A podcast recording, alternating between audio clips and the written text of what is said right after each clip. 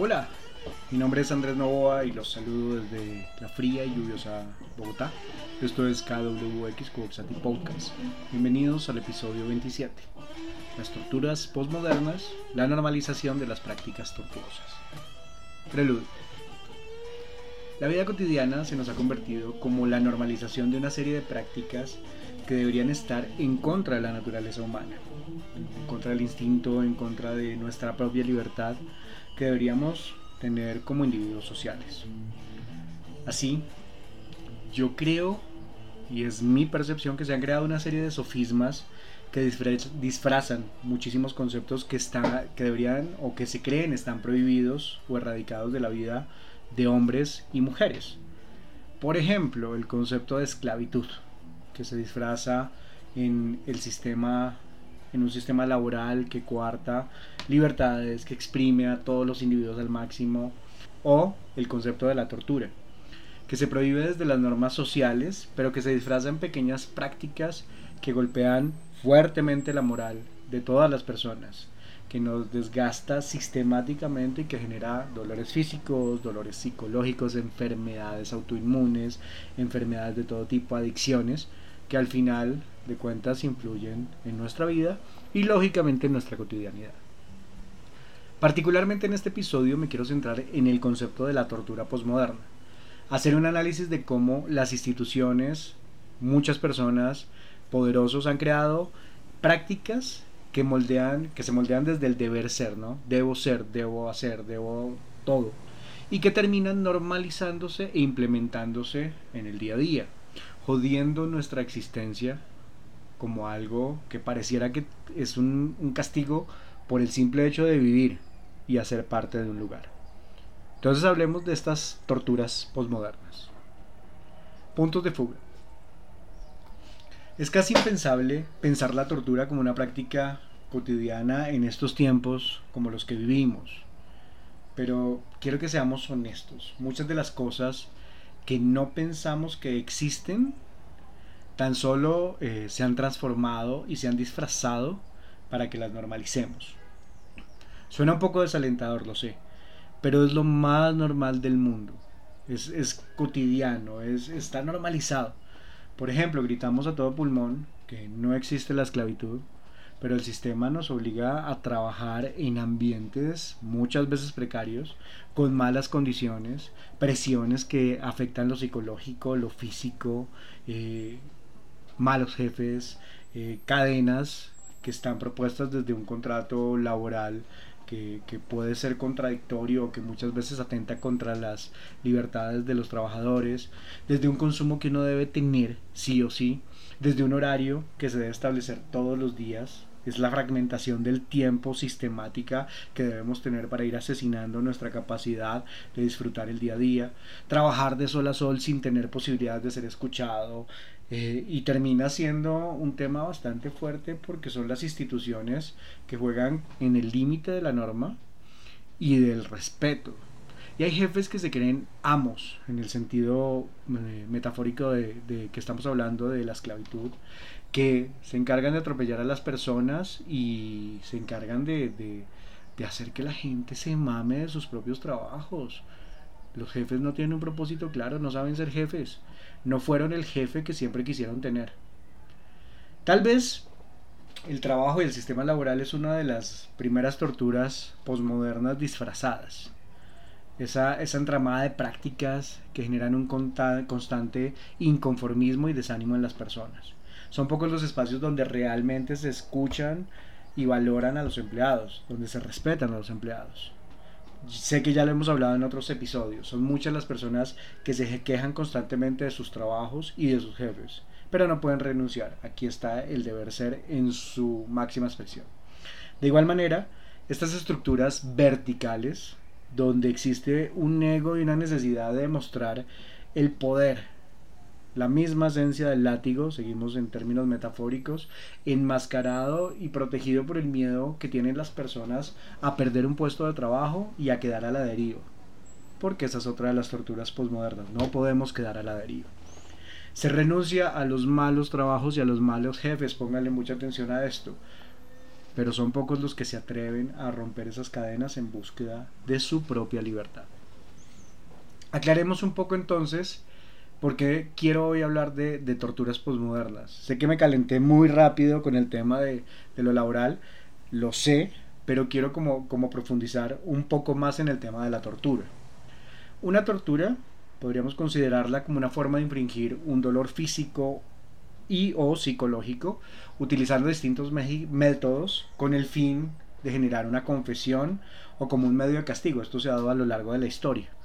Y bueno, si yo realmente lo pienso hoy en día y lo traslado a mi vida cotidiana, creo que existen tantas cosas que me generan castigos que el sistema los ha normalizado, pero que al final me terminan generando dolor físico y psicológico o enfermedades de cualquier tipo. Yo cuento con, este tema de las enfermedades autoinmunes que hacen parte de mi cotidiano y sé que hay mucha gente que, cuenta con esto, dolores físicos, eh, que uno se siente vapuleado, que se siente deprimido, que se siente estresado, todas estas enfermedades postmodernas que hacen parte de este sistema en el que estamos. comencemos desde, desde ejemplos sencillos, ¿sí? que al final no son tan sencillos, ¿no? Eh, me, pongo a pensar, por ejemplo, cómo es vulnerado ese derecho que tenemos todos a acceder a un sistema de salud, sea preventivo o sea ya directamente para enfrentar una enfermedad o una situación particular. Por lo menos en Colombia, lo voy a hablar desde acá, la burocracia hace imposible que sea una atención clara y precisa y que realmente eh, vayan y, puedan establecer ese contacto que debería tener la medicina de mejorar la calidad de vida de los pacientes. Pongo un ejemplo, en el 2014 tuve un problema de salud donde yo casi me muero. Una bacteria entró en mi cuerpo eh, en un momento donde yo tenía bajas las defensas, me atacó, se alojó en la cadera y en el fémur y fui a un hospital. No voy a decir el nombre del hospital, pero la negligencia de ese hospital me hizo pasar más de 48 horas en una camilla en urgencias en un pasillo sin tener una atención digna y eh, lógicamente casi me muero. Era ilógico que yo estuviera a punto de morirme y tuviera que sacar fuerzas para pelear para lograr tener una atención. Esto lo contaré en algún otro momento la persona que a mí me salvó la vida ni siquiera hacía parte del sistema de salud, era una persona que hacía parte del equipo de seguridad que se preocupó por mí y fue capaz de mover todo para que eso, eh, para que me pudieran atender y me pudieran dar esa, esa mínima eh, atención respecto a mi vida. Tuve cirugías, tuve todo, pero fue tremendo. Pero, pero imaginen esto, es increíble que hasta la salud esté manejado por lo burocrático. En Colombia, no sé en otros países, el sistema de salud es más administrativo que médico. A los médicos se les exigen unas cosas absurdas que atentan directamente contra la atención de las personas. Y es increíble que las aprobaciones las dan personas administrativas que probablemente no saben de salud.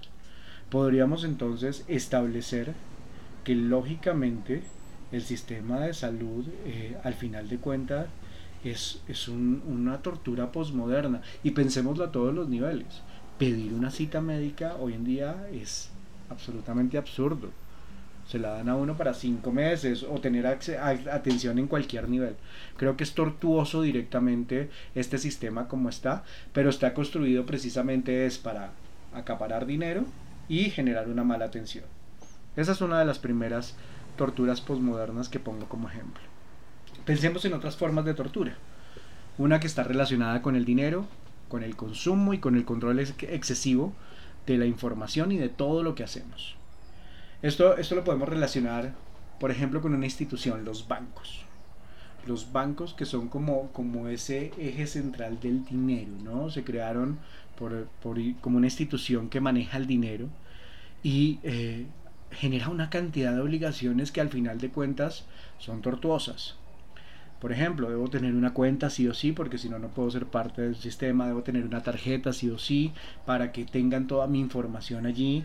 Estoy en una, constancia vigila en, una constante vigilancia por parte de estas instituciones bancarias que tienen y saben toda mi información. Volvemos a la metáfora. Es decir, no necesitan de, de, de, un método arcaico para hacerme confesar. Ellos tienen acceso a toda mi información. Y hay otros métodos distintos que utilizan. Por ejemplo, el joder la vida constantemente. Me maman los call center de los bancos. Lo llaman a uno y le van jodiendo la vida a uno. Y los trabajadores que son personas como nosotros los enseñan directamente a presionar y a torturar psicológicamente a las personas, que pueden tener o no tener razón, pero no pueden llamar a joderle a uno la vida. Son miles de llamadas, miles de presiones, miles de inconsistencias. Los bancos y las personas que trabajan en los bancos se ensañan con la gente y afectan totalmente la vida en todos los sentidos. El banco hoy lo, lo podríamos determinar como un gota a gota. Eso se queda en pañales. Y además está validado por, por la política. Los, las políticas y las leyes nunca se van a meter con los bancos. Es algo ilógico esto, ¿no? En vez de estar del lado de la gente. Ahora, ¿qué me dicen si trasladamos esta tortura a cosas más cotidianas? ¿Qué me dicen de, ir a un banco? ¿Qué me dicen de hacer una fila en un banco? ¿Qué me dicen de, de no tener control sobre el tiempo que yo tengo en un banco? A veces tengo que hacer vueltas de banco y me tengo que demorar un montón porque la gente en el banco no respeta nunca los tiempos. De las miles de cosas que nos cobran y ni siquiera sabemos. De cómo trabajan los bancos para producir dinero con nuestro dinero y también se lo roban porque nunca nos dan producción. Una cuenta de ahorros nunca me produce beneficios. Nunca me produce algo que, que, me ayude a, a incrementar mi capital. ¿Qué me dicen de las miles de formas en las que somos sometidos por los bancos porque ellos nunca pierden. Somos nosotros los que estamos dispuestos todo el tiempo y expuestos todo el tiempo a cualquier decisión arbitraria que influye sobre nuestro dinero y sobre nuestro tiempo. Salgamos un poco de los bancos, porque me voy estresando cada vez que voy hablando de esto. Hablemos de otra tortura posmoderna que está asociada directamente con nuestro tiempo, nuestro tiempo de calidad. Pareciera que todo está planeado para siempre tener que estar produciendo. Ojo con esta palabra. Productividad es una palabra de moda en las empresas y en las instituciones. Se mide más la hora nalga en un espacio de trabajo que realmente el pensar, el proponer y el transformar. Pero lo que se quiere es llenar un espacio en particular, una oficina, una silla que se vea llena. Es malgastar nuestro tiempo haciendo formatos, eh, infinitos que nos piden, haciendo informes que se quedan arrumados en alguna esquina o en algún computador y que podríamos hacer en otro lugar, por ejemplo en nuestra casa, con objetivos más claros, siendo más eficientes, dejándonos tiempo específicamente para poder disfrutar de nuestro espacio, que es la casa de nuestra familia, de nuestra pareja, de nuestras mascotas, salir para salir a caminar, para hacer algún deporte o para procrastinar. Porque es que además eh, pareciera que, que el sistema nos limita los conceptos y hacer cosas con nuestro tiempo pareciera que está clasificado como bueno o como malo, es un juzgamiento total. Si tengo ganas de no hacer nada, pareciera que eso fuera malo. Pareciera que siempre hay que invertir, y pongo la palabra invertir entre comillas, nuestro tiempo. Y el término invertir aquí, quiero que lo entendamos como esa capacidad de estar ocupados para no pensar y no disfrutar una paradoja del sistema, ¿no? Si a esto le sumamos el cómo las instituciones juegan con nuestro tiempo también, ya lo vimos con los bancos o el sistema de salud en términos burocráticos, eh, ahora trasladémoslo a todo lado. La gente cree que puede estar por encima o manejar el tiempo de todos los demás. Que en Colombia todo el mundo llega tarde porque sí ya se ha instaurado culturalmente pero está mal, ¿no?